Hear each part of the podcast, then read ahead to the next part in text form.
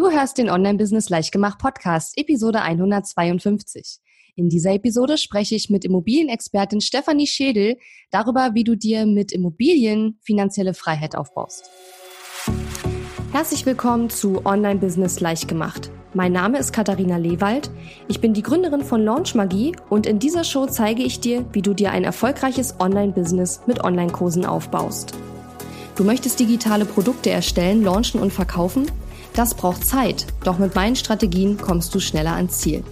Du lernst außerdem, wie du unternehmerischer denkst, deinen Kopf auf Erfolg ausrichtest und trotz vieler Zweifel endlich aus dem Quark kommst. Und jetzt, lass uns starten.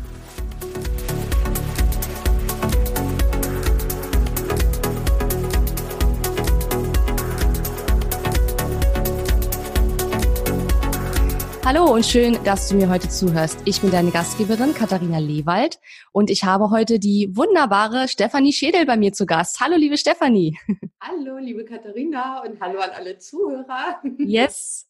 Ja, Stefanie ähm, hat dieses Jahr ihr 20-jähriges Jubiläum in der Immobilienbranche. Ähm, unter dem Label Jeder kann Immobilien bietet sie Vorträge, Kurse und Coachings an zum Thema Immobilien als Kapitalanlage und wie man sich eben mit Immobilien finanzielle Freiheit ähm, erschaffen kann.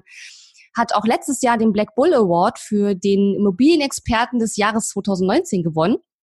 Und Stefanie verreist am liebsten mit ihrem alten umgebauten Mitsubishi Pajero ohne Klo in die entlegensten Ecken der Welt. Stefanie, wo ist denn die entlegenste Ecke der Welt, wo du schon mal gewesen bist? Also ich war jetzt in über 50 Ländern schon insgesamt, aber Wahnsinn. was sehr, sehr entlegen war, das war witzigerweise gar nicht mit dem Pajero, sondern das war ähm, in Mexiko, war ich unterwegs vor fünf Jahren und da haben wir einen Abstecher nach Belize gemacht und da mhm. gibt es eine Höhle, das ist eine alte Opferhöhle der Maya. Mhm. Und da gehst du 600 Meter tief in den Berg rein mit Stirnlampe. Wow. Du musst schwimmen, du musst warten, du musst über Felsen klettern, dich irgendwo durch Spalten quetschen. Ja. Und ganz am Ende, und das war tatsächlich das Entlegenste, was ich jemals erlebt habe, da lag dann ein Skelett von einem etwa 13-Jährigen, den die Maya damals geopfert haben. Und das oh war Gott. sehr, ja, also da, da lernst du Demut in solchen Momenten. Ja, oh mein Gott. Ja, krass. Ich bin gerade so, ich habe gerade, ja, ich habe wirklich gerade Gänsehaut. Ich denke mir gerade so, das ist jetzt eine äh, sehr spooky Einleitung für unsere Podcast-Episode, aber okay. Sehr, sehr, sehr krass. Also ja, da, da verreisen wir sehr unterschiedlich. Aber vielleicht verreise ich irgendwann auch mal so. Im Moment bin ich da ja noch äh, auf, auf, auf Pool und, und Massage eingepolt, aber du hast ja schon gesagt, das ist gar nicht so dein Ding, ne? Ähm, und das ist spannend, haben wir schon gesagt, weil man würde jetzt von jemandem, der so finanzielle Freiheit erlangt hat, gar nicht unbedingt erwarten, dass der solche Urlaube macht, sondern viele denken dann immer, da fährt man dann irgendwie nur noch ins Luxushotel und so, ne? Ja, Aber ja, ja. ich höre das immer so nach dem Motto, fährst du denn nicht im Cabrio die Côte d'Azur entlang? Nein. Also nee. ich habe äh, meinen Freund, den Johannes, den habe ich kennengelernt auf einer Charity Rallye. Da sind wir mit uralten Autos von München nach Tadschikistan gefahren. Krass. Mit dem Amir Highway. Und das ja. war also wirklich klasse. Ne? Also wir, wir lieben das einfach so, entweder eben in dem Auto, wir haben mhm. Pajero umgebaut zum Reisemobil. Du kannst halt da drin dich nicht wirklich bewegen. Ja, du baust das Bett, während du neben dem Auto im Regen stehst im mhm. Aber wir mögen das einfach so total low budget und wirklich ganz nah, mhm. eben entweder in der Landschaft oder bei den Menschen. Und ja, entweder mhm. mit Rucksack oder jetzt eben seit ungefähr anderthalb Jahren eben auch mit dem Pajero, den haben wir halt erst umgebaut. Ja. Und ja, das sehr cool. Durch die Wüste in Marokko, da waren wir jetzt letzten Winter. Das ja. ist dann schon, also ich mag das abenteuerlich, sagen wir es mal so. Ja, man merkt's, man merkt's, okay. ja, super cool. Ähm, und äh, du hast ja einen Großteil deiner finanziellen Freiheit eben der Tatsache zu verdanken, dass du schon äh, seit längerer Zeit immer wieder ähm, in Immobilien investierst. Das heißt also, du kaufst Immobilien und ähm, ja, idealerweise hast du dann eben äh, einen Plus, weil du ja Mieteinnahmen erzielst und äh, der ähm, Kredit, den du praktisch dann jeden Monat an die Bank abbezahlst, etwas geringer ist als die Miete. So, ne? Um das jetzt einmal so ein bisschen zu erklären, weil bevor ich mit dem ganzen Thema angefangen habe, habe ich das ja alles gar nicht für möglich gehalten. So, ja. Ähm, also starten wir mal vielleicht mit der Frage, ähm, warum ist es überhaupt sinnvoll, Geld in Immobilien anzulegen? Also zum einen sind Immobilien natürlich, auch gerade jetzt in der heutigen Zeit, echte Werte.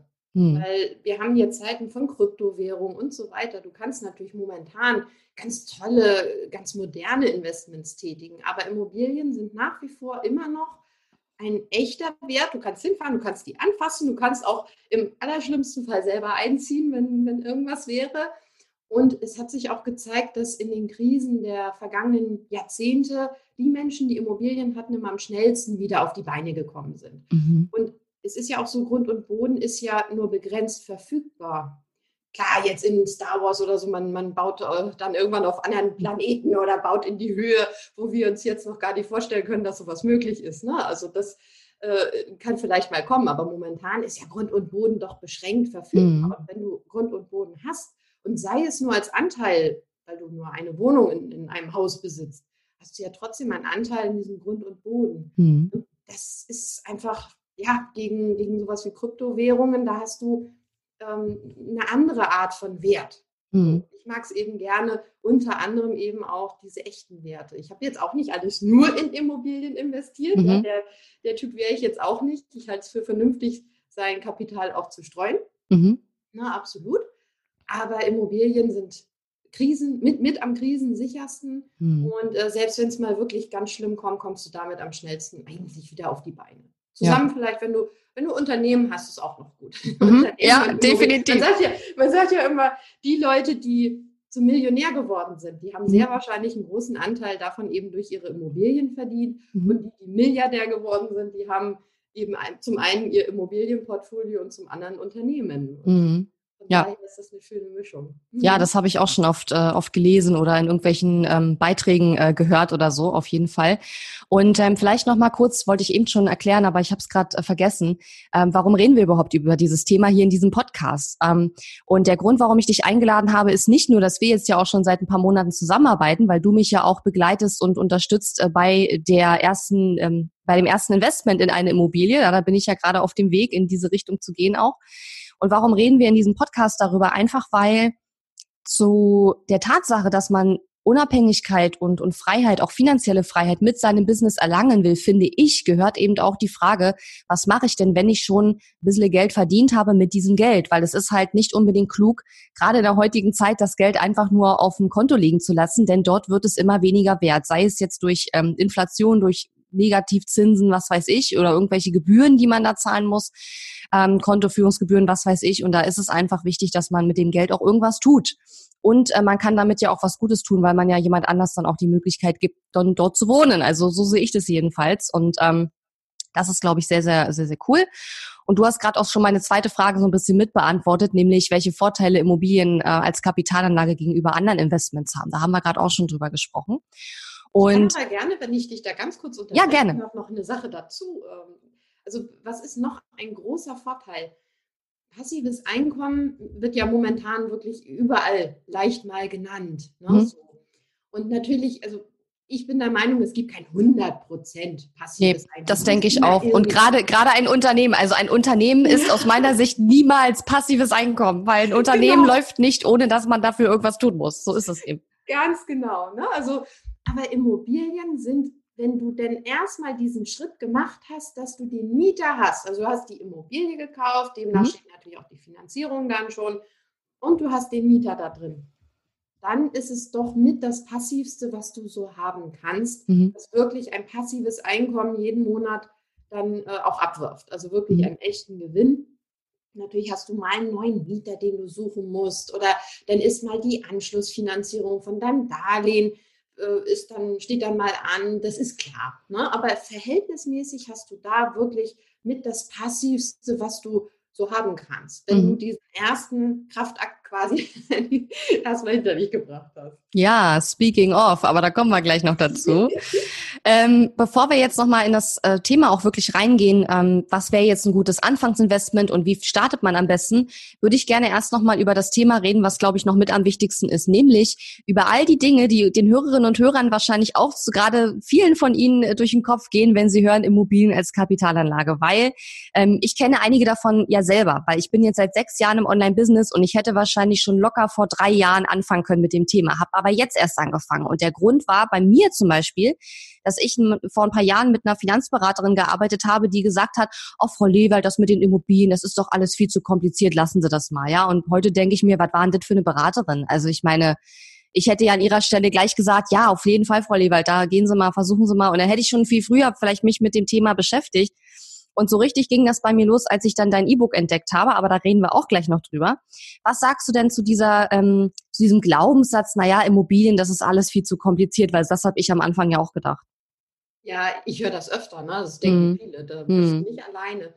Und kompliziert, ich glaube, da schwingt auch immer so ein bisschen die Angst mit, weil es ja mhm. doch große Beträge sind. Ja, also, genau. Wenn wir jetzt über 500 Euro reden, dann wird man sagen, ja komm, naja gut, ich probiere es halt jetzt trotzdem mal, was soll schon groß schief gehen. Hm. Bei Immobilien hast du das, du hast immer die Angst, hm, da steckt jetzt wirklich viel Geld dahinter und viel Verantwortung auch natürlich. Klar, du hast doch den Mieter, bei dem hängt natürlich sein, sein privates Schicksal daran. Hm. Und deswegen machst du es im Kopf so kompliziert weil du denkst, oh Gott, da darf jetzt nichts schiefgehen, ich darf nichts falsch machen, ich darf nichts übersehen. Hm. Und dadurch wird es kompliziert. Es ist aber gar nicht so kompliziert. Also das eigentliche Wissen, was man sich dafür, naja gut, wir müssen natürlich überlegen, was ist Immobilieninvestment. Wenn du jetzt natürlich sagst, du willst jetzt äh, fünf Mehrfamilienhäuser kaufen, die willst du komplett kernsanieren hm. und äh, willst die dann wirklich aufgehübscht entweder vermieten oder äh, geschweige denn vielleicht sogar auch weiterverkaufen. Mhm. Ja, das überlassen wir mal den Profis, das ist kompliziert, da muss ich von Bautechnik Ahnung haben und so weiter. Mhm. Also das sind ja auch Immobilieninvestments.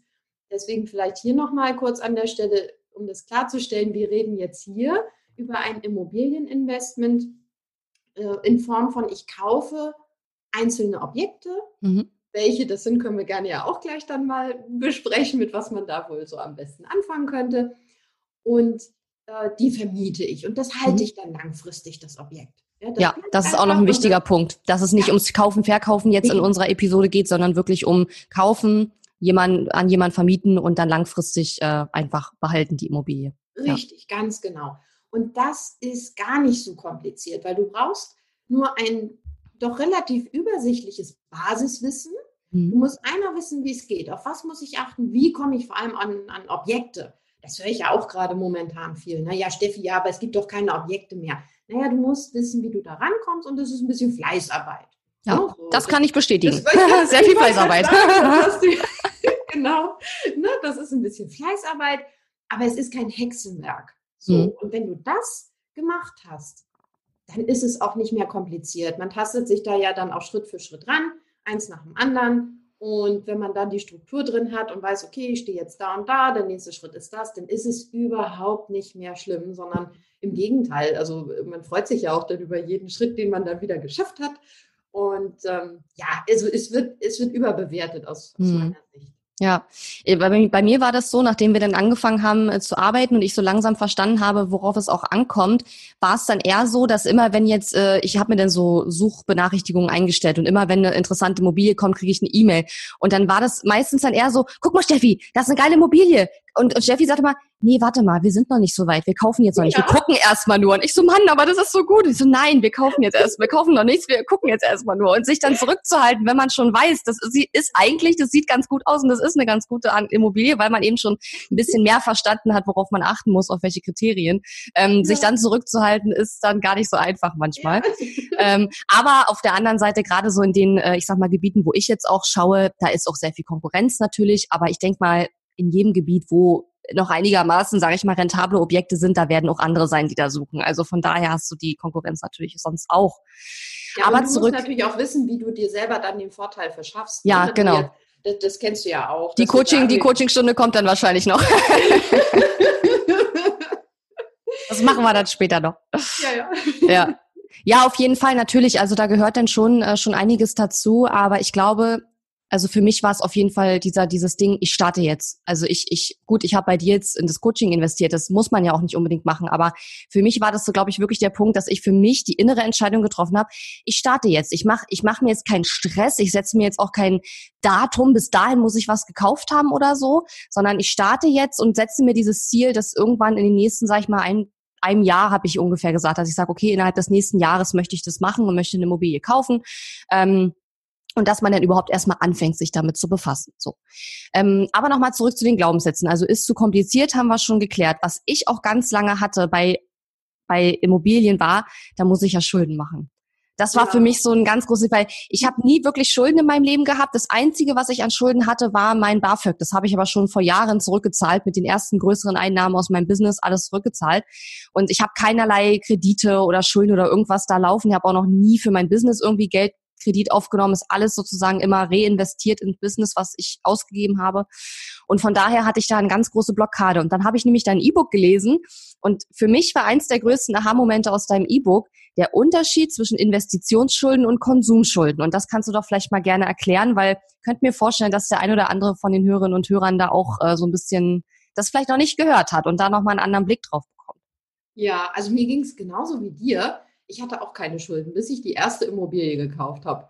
Und das ist natürlich dann schon so ein bisschen mhm. aufregend so, ne? Also, du hast dann schon so ein Grummeln im Bauch irgendwie, weil du denkst so, oh, was ganz Neues, uiuiui, was mache ich mhm. da? Das muss ich ganz ehrlich sagen, ging mir auch so. Für mich war es tatsächlich, also so wie bei dir, du hast es jetzt in dem E-Book gelesen, diesen Unterschied zwischen den Investitionsschulden und den Konsum, Konsumschulden.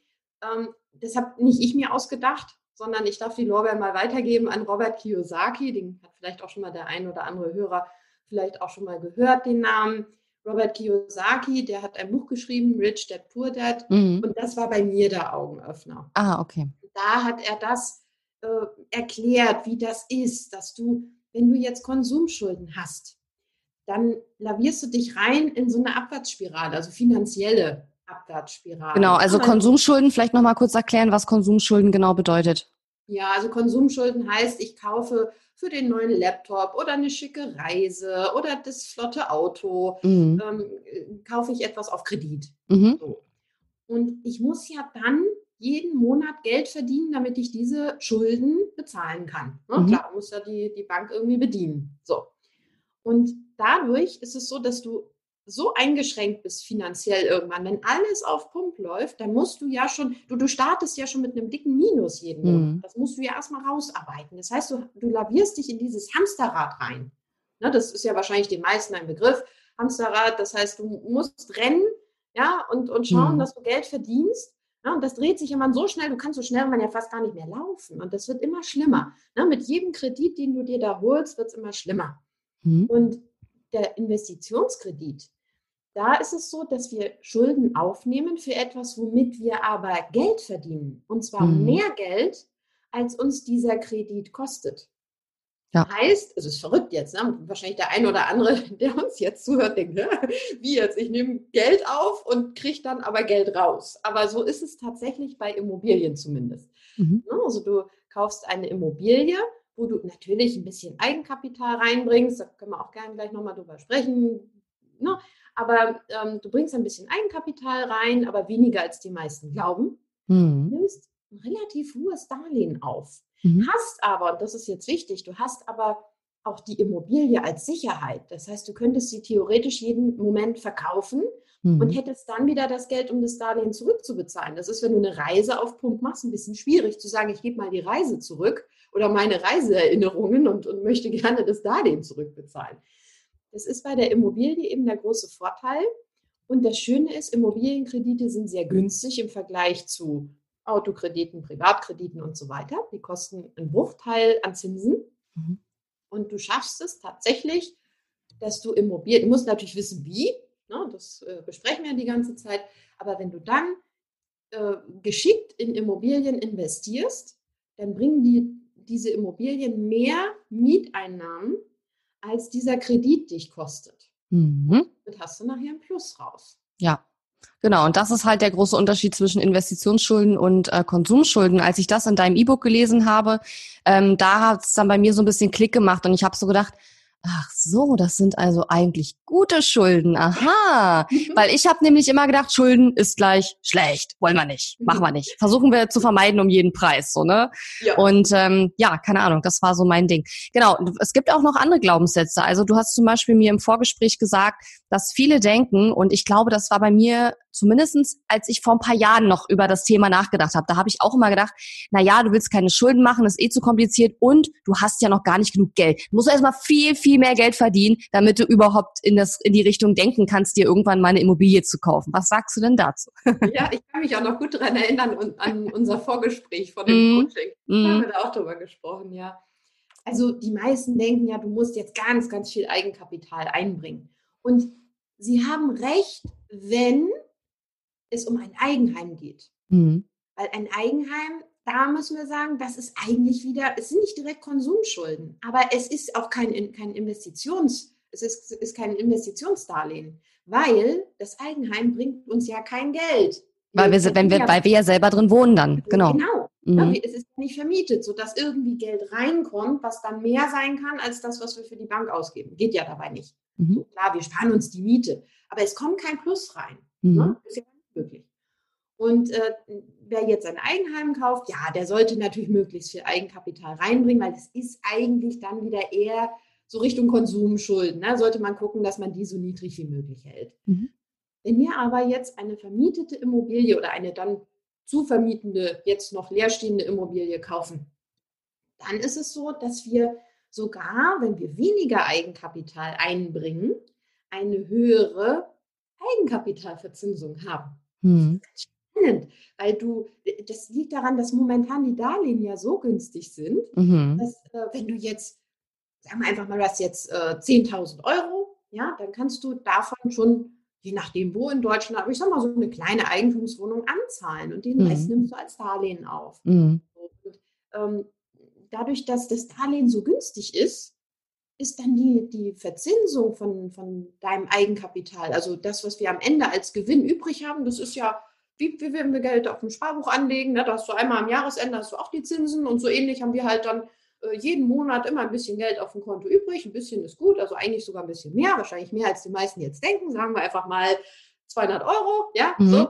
Je nachdem natürlich, ne, welche Wohnung und wo. Und wenn es, ich sag mal, nur 150 sind, ist ja auch schon mal nett. Ne? Mhm. Und das ist das Tolle, dass ähm, die, wenn man das jetzt einfach mal ausrechnet, in Prozent und so tut, als würde man jetzt äh, das Geld entweder auf ein Sparbuch anlegen, dann hätte man da ja eine Verzinsung, oder eben auf der anderen Seite in die Immobilie, hätten wir da eine Verzinsung, dann ist es so, dass je weniger Eigenkapital du einbringst, hast du eine höhere Verzinsung. Mhm. Spannenderweise. Das kann man nachrechnen. Das ist reine Mathematik. Ja. Das eigentlich ganz schön. Und wenn jetzt einer 30.000 Euro hat, dann kann er damit auch zwei oder drei Wohnungen anzahlen. Hätte ja mehr Geld am, am Monatsende raus. Ja, das war, da kann ich mich auch noch erinnern in unserem Vorgespräch, als ich dann, als du mich gefragt hast, na, wie viel Geld kannst du denn momentan sozusagen, äh, als wie viel Eigenkapital hast du zurzeit zur Verfügung und ich dann meinen Betrag gesagt habe, hast du gesagt, ja, nee, dann kaufen wir gleich zwei oder drei und ich so, ist die, hat die Frau, hat die Frau nicht alle Nadeln an der Tanne oder wie? Ich will jetzt erstmal ein, ein Ding hier kaufen und jetzt sagt sie, ich soll gleich zwei oder drei kaufen, aber nachdem wir das alles so, Katharina, sorry, ich unterbreche dich jetzt, aber ich habe gedacht, Gott, ist sie süß. weißt du, ich habe gedacht, ach, das ist ja niedlich. Sie hat Angst, dass sie damit nichts kaufen kann und damit kann sie ja Verlust starten. Ja, genau. Und ich habe, weißt du, aber das ist halt so, weil, und bei mir ist auch zum Beispiel in meiner Familie so, meine Eltern haben halt ein Eigenheim, aber ansonsten hat in meiner Familie niemand irgendwelche Immobilien. Und der Grund, warum ich dann trotzdem, obwohl meine Beraterin, meine damalige Beraterin irgendwann äh, vor Jahren gesagt hat, das ist so kompliziert und ich mich dann davon so ein bisschen ähm, verabschiedet hatte für eine Zeit zumindestens und dachte, na ja, machst du später, wenn du viel, viel mehr Geld hast. Aber von meinem Opa, die Lebenspartnerin, die ist selbst Unternehmerin gewesen, ist natürlich schon in Rente jetzt, aber die hat äh, eine Kette mit Modeläden, ja, in, in, in, in ähm, Mecklenburg-Vorpommern und so. Und die ähm, hat nämlich Immobilien. Allerdings gut eher eine Ferienwohnung, die sie dann auch vermietet. Das ist nochmal ein anderes Geschäftsmodell. Nicht so, wo wir jetzt drüber reden, dass man das wirklich an einen Mieter vermietet, der dort eben wohnt auf langfristig. Ne? Ähm, aber die hat dann immer wieder zu meiner Mutter gesagt, die dann wieder zu mir gesagt hat, Katharina, du, die äh, Brigitte sagt immer, du sollst dich darum kümmern und du sollst da mal anfangen. Und ich habe dann immer gesagt, Mensch, ich habe aber so eine Angst und die Schulden und ne. Und dann sagt, hat meine Mutter gesagt, Brigitte sagt, du kannst es auch immer wieder verkaufen, wenn das nicht funktioniert. Und hier in Potsdam, da findest du immer auch einen Käufer. Und ich so, ja, klingt irgendwie logisch. Naja. Und dann habe ich angefangen zu recherchieren, bin dann auf dein E-Book gekommen und so und so sind wir dann ja auch zusammengekommen letzten Endes. Ne? Ja, klasse. Genau. Genau, ja gut. ja, aber Ja, wenn man das erklärt bekommt, dann ja, danke Brigitte ja. auf jeden Fall. Äh, Brigitte hat noch viele andere tolle Ideen. Da bin ich auch gerade schon dabei, die ein oder andere nochmal äh, umzusetzen. Ja, da hat auch vorgeschlagen, ich kann ja über die Firma ein Auto leasen. Da wäre ich auch nie drauf gekommen. Aber für andere ist es wahrscheinlich total normal, aber ich komme auf sowas irgendwie nicht. Ja, ähm, nach sechs Jahren ist jetzt Zeit für Optimierung. Was, was richtig, genau so sieht's aus. Genau sieht's aus. Aber also das ist total spannend. Du sagst also, ähm, es ist nicht nur nicht nötig, dass wir jetzt so 50 oder 60.000 gleich nicht einbringen, sondern es ist eigentlich sogar schlauer, möglichst wenig Eigenkapital einzubringen und wenn wir mehr zur Verfügung haben, sogar mehrere Immobilien zu kaufen, ne?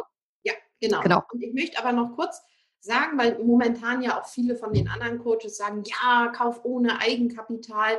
Da möchte ich kurz sagen, ich bin da kein Fan davon. Mhm. Es klappt auch längst nicht für jeden. Das sind meistens so diese, diese Fänger, ne? so die dann, ja, komm in mein Seminar oder so.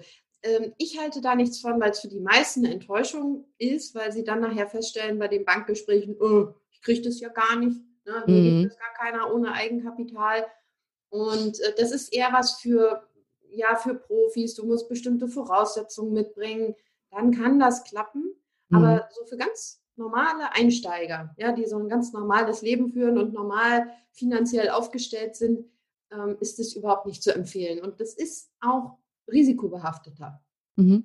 Na, deswegen ja. empfehle ich das auch nicht. Vielleicht nochmal so kurz am Rande. Also ein bisschen was sollte man schon einbringen. Mhm. Ja, Genau, das finde ich gut und das ähm, fand ich auch super, als wir drüber gesprochen haben, weil du da dir da wirklich Gedanken machst, dass es auch sicher ist, sage ich mal, oder so sicher wie es sein kann, sagen wir es mal so, ähm, und dass man da nicht irgendwie mega die risikohaften Sachen macht. Ich meine, das kann man, gibt's auch bestimmt Berater, die sowas dann eben mit dir machen, aber das äh, war auch überhaupt gar nicht mein Ding. Also ich bin da auch eher auf Sicherheit bedacht und auf Beständigkeit und da passen wir eigentlich ziemlich gut zusammen. Ähm, ja, nochmal zurück zu den Glaubenssätzen. Du hattest mir im Vorgespräch auch gesagt, das war jetzt nicht so mein Problem, weil ich noch nicht äh, in dem Alter bin, aber dass viele auch Angst haben, dass sie schon zu alt sind, um noch einen Kredit zu bekommen, wenn sie jetzt eine Immobilie kaufen wollen. Ja, das stimmt. Das habe ich immer mal wieder. Weißt du, wenn ich so Webinare irgendwo gebe, dass mhm. die Leute dann diese Live-FAQ dann machen können. Ne? Und da kommt immer wieder, ich bin schon 50, kriege ich überhaupt noch ein Darlehen? Oder wirklich, mir gibt doch die Bank gar kein Darlehen mehr. Mhm. Und ich habe jahrelang ähm, auch Finanzierungen vermittelt. Also ich war vor zehn Jahren, habe ich mal als Immobilienmaklerin und Finanzierungsexperte noch für ein paar Jahre gearbeitet, bis ich dann 2014 alles hingeschmissen habe, gesagt habe, ich will das alles nicht mehr. Ja. ähm, aus der Zeit, also ich kann da schon noch ganz gut mitreden und äh, weiß da ganz gut Bescheid. Also das Alter spielt weniger eine Rolle, als die meisten denken. Mhm blöd ist, ist, wenn du halt schon über 50 bist und ganz wenig verdienst. Hm. Und das hast du ja selber auch mitbekommen, dass äh, man muss natürlich bei der Bank auch nachweisen können, dass man so viel Klar. verdient, dass man diese Rate an die Bank bezahlen kann. Das ist ja logisch. Ich meine, wenn jetzt einer kommt und sagt, hey Katharina, magst du mir mal eben 100.000 Euro leihen, dann wirst du ja auch fragen, ja gut, aber kannst du dir das auch leisten? Kannst du mir das irgendwie zurückzahlen? Mm, klar. Logisch, ne? So, und das ist dann eher ein Problem. Wenn jemand jetzt eben schon älter ist und kaum Einnahmen hat, dann wird es schwierig.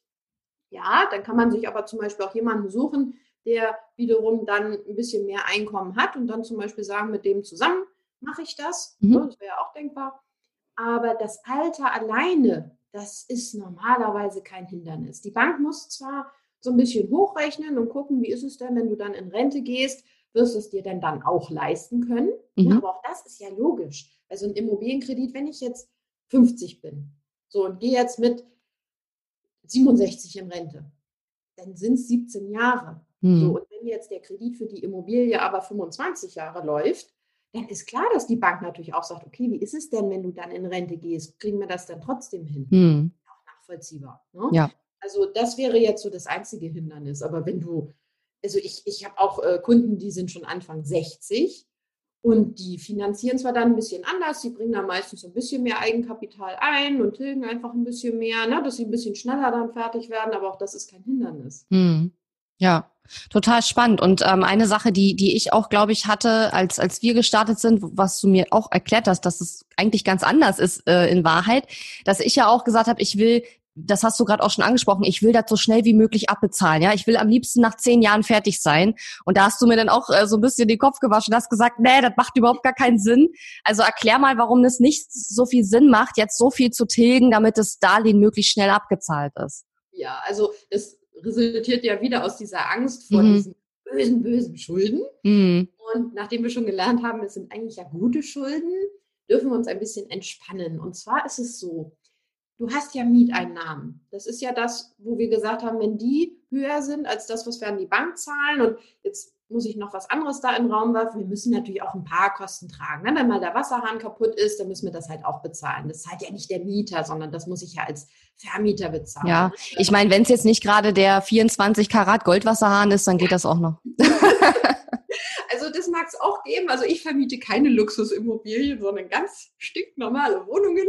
Mhm. Da sind nur mit normalen Wasserhähnen aus dem Baumarkt happy ja, nee, also genau, da hast du natürlich recht. Ne? Aber ähm, sowas oder zum Beispiel, wenn es auch eine Hausverwaltung gibt, die muss ich auch bezahlen als mhm. Vermieter. Das heißt, wir haben die Mieteinnahmen, davon geht die Rate an die Bank ab, davon geht eben sowas wie mal Instandhaltung, ein bisschen Reparaturen ab und eben die Kosten für die Hausverwaltung. Der Rest, mhm. der übrig bleibt, das ist ja mein passives Einkommen, über was mhm. wir ja hier die ganze Zeit sprechen. Mein Gewinn sozusagen. Ja. So. Das heißt, ich habe sogar noch ein bisschen mehr Gewinn, weil ich habe ja jeden Monat am Monatsende ein bisschen Geld übrig. Wie gesagt, sagen wir einfach mal 150 Euro, ne? stapeln wir mal ein bisschen kleiner, 150 Euro. Und nebenbei tilgt mir ja aber der Mieter durch seine Mietzahlung auch noch mein Darlehen. Das heißt, mhm. in 25, 30 oder lass es 35 oder 40 Jahre sein, irgendwann gehört mir diese Immobilie. Mhm. Das ist ja auch noch eine Art von Gewinn. Ich meine, plötzlich irgendwann hast du das Ding. Und jeden Monat gehören dir ein paar Steine oder die Tür oder irgendetwas mehr. Ne? So, mhm. aber wir nehmen mal jetzt nur das Geld, was am Monatsende auf dem Konto mehr ist als im Vormonat. So, und ähm, wenn wir, ähm, jetzt habe ich einen Faden verloren, was wollte ich jetzt sagen? Was wollte ich jetzt sagen? Na, du wolltest, glaube ich, sagen, dass wenn wir ähm, zu schnell zu viel tilgen, ja. Genau, danke, genau. Sorry, jetzt war ich Alles gut. Ich kenne das, man ist dann gedanklich schon wieder zehn Punkte weiter ja, und genau. hat vergessen, was jetzt eigentlich der Punkt davor war. Ich, mir geht das auch immer so. Das war jetzt gerade, genau. Und wenn wir jetzt mal diesen Überschuss, den wir am Monatsende auf dem Konto haben, wenn wir uns den angucken, so, dann können wir ja überlegen, wollen wir da möglichst viel haben? Mhm. Also möglichst viel passives Einkommen? Ne, das macht ja Sinn, wenn man finanziell frei werden möchte, dann sollte das natürlich möglichst viel sein. Mhm. Oder, das ist jetzt die andere Wahl, die wir haben, geben wir das jetzt alles der Bank in Form von Tilgung. Aber dann haben wir ja selber nichts mehr.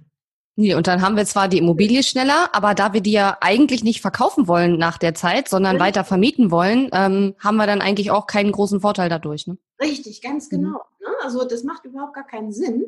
Dann kannst du ja sogar lieber, wenn du sagst, ich brauche jetzt momentan den Überschuss gar nicht. Dann mhm. gibt es ja auch manche, die dann sagen, ich brauche das jetzt eigentlich gar nicht, ich verdiene ja ganz gut und naja, ich, ich arbeite gerne. Ne? Nehmen wir mal mhm. die. Die sagen dann vielleicht, naja, ich, äh, ich kann es ja der Bank geben, ich kann doch tilgen, macht mir gerade ja nichts. Mhm. Ja, dann leg doch das Geld lieber beiseite und dann kaufst du damit, wenn sich da wieder so ein hübsches Sümmchen angespart hat, kaufst du denn lieber noch eine Immobilie? Das wäre mhm. doch eigentlich viel netter.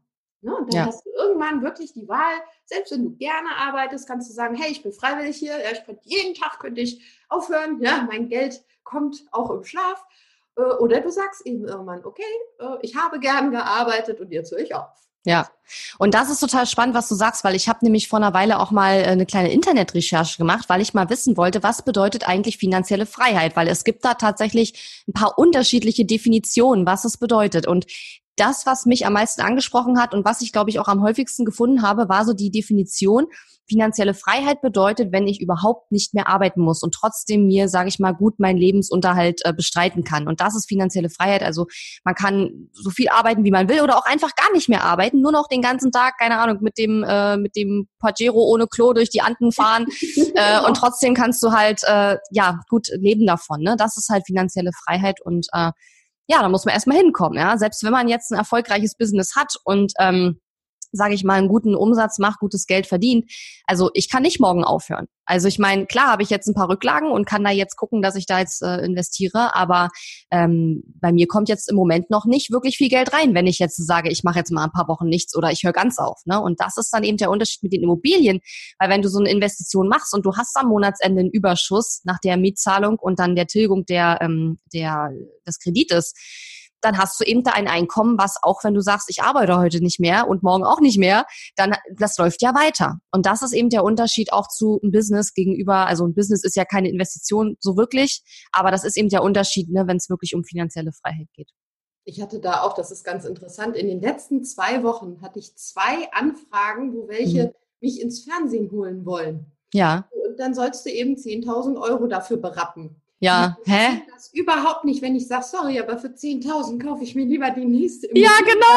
Passives Einkommen, ja. wenn ich jetzt 10.000 Euro in euer Fernsehen da investiere. Was habe ich denn dann? Dann habe ich für jeder kann Immobilien vielleicht mehr Coaching-Anfragen. Ja. ja? Ich, ich, verkaufe vielleicht per E-Books auch mehr oder per Videokurse. Ja, gut.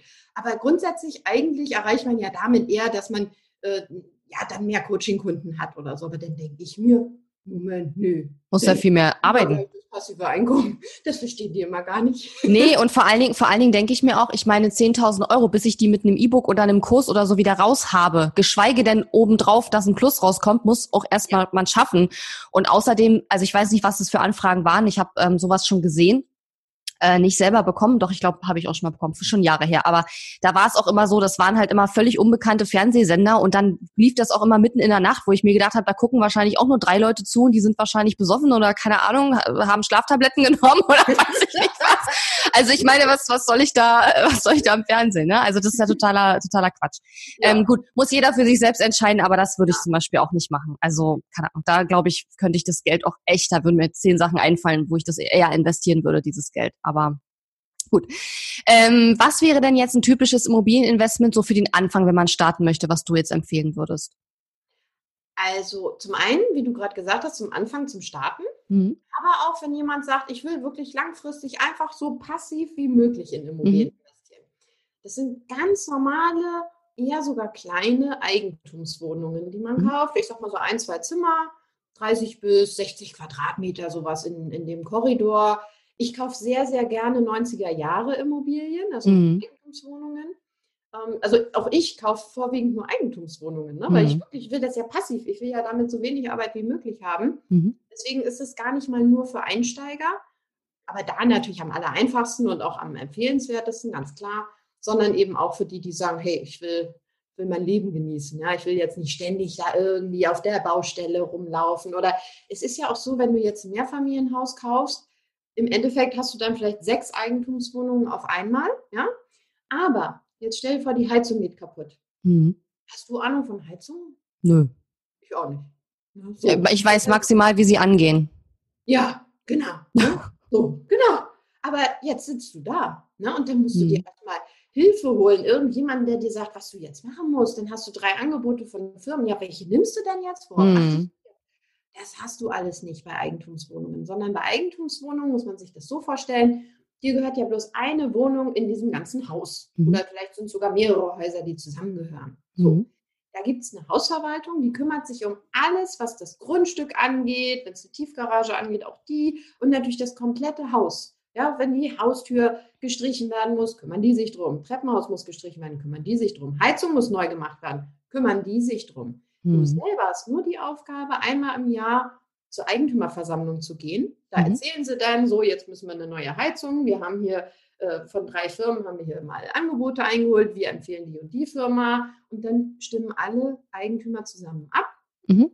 Das heißt, selbst wenn ich es jetzt überhaupt nicht kapiert habe, ja, und die anderen haben es so halbwegs begriffen, kann ich gar nicht versauen, ja, weil ja. ich mit meiner einen Stimme gegen die zehn anderen ja gar nicht gegen ankomme. Ja. Mhm. Das heißt, man, man ist da immer bei den großen Sachen total gut aufgehoben. Man steht da nicht alleine da, man entscheidet das auch nicht alleine. Mhm. Man kümmert sich wirklich nur um das, was in der Wohnung ist. Das heißt, wenn jetzt der Boden, du hast halt einen Teppich drin, dann musst du natürlich schon entscheiden, okay, ich packe da jetzt Laminat rein, mache ich selber oder lasse ich es machen? Hm, okay. Mhm. Oder äh, der Wasserhahn ist halt kaputt. Ne? Ja, ja. Halt so.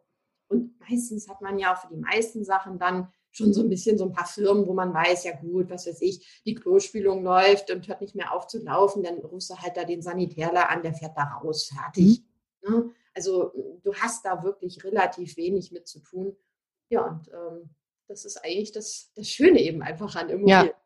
Genau, und ich, ich persönlich habe mir für meine Immobilien ja schon überlegt, ich weiß noch nicht, ob ich es wirklich machen werde, weil ich habe ja noch keine Immobilie, aber ich will ja eigentlich dann auch eine Hausverwaltung haben, die sich gleich um alles kümmert. Das kostet dann vielleicht ein bisschen Geld, aber ich habe ja gar nicht die Zeit, mich darum zu kümmern, weil ich eben, mein Business ist ja mein Hauptding, ne? Und klar, wenn man mehrere Immobilien hat und man vielleicht nicht so viel arbeitet, weil man eben die Immobilien hat, dann ist es nochmal was anderes. Und es kommt ja auch immer sicherlich drauf an, sag ich mal, wie sind die Mieter drauf? Du hast vielleicht mal welche, die vielleicht ein bisschen nerviger sind, die dann ständig irgendwas wollen, dann hast du vielleicht auch mal Glück und hast welche, die gar nichts wollen. Und dann kann man immer noch sagen, im Zweifelsfall, okay, ich gebe das jetzt an Hausverwaltung ab, sollen die sich mit denen rumschlagen. Ne? Genau, und also ähm, das ist auch gar nicht so teuer. Mhm. Ja, um das vielleicht ganz kurz zu erklären, also in dem Fall diese Hausverwaltung, von der du jetzt sprichst, mhm. muss nicht die gleiche sein, die das ganze Haus verwaltet. Ich will es mhm. Zuhörer ja. erklären. Nicht die gleiche sein, die das Haus verwaltet, sondern du kannst auch sagen, hey, ich will jetzt wirklich komplett 100% passiv. Mhm. Ich will auch mit dem Mieter nichts mehr zu tun haben und mit dem mhm. Wasser haben. Dann kann man sich eben diese nehmen wir es einfach mal Mietverwaltung, um das zu unterscheiden. Also die mhm. Hausverwaltung macht das mit dem Haus und den mhm. Eigentümern und die Mietverwaltung, die kümmert sich um alles, was irgendwie den Mieter betrifft, Mietvertrag, genau. die gucken, dass die Miete reinkommt und du hast echt gar nichts mehr zu tun. Und die kosten so 30 Euro ungefähr im Monat. Jetzt ziehen wir mal von den 150, 30 ab, dann kriegst du 120 komplett passiv, 100 Prozent passiv. Ja. Hallo. Ja, genau. That's the so. plan.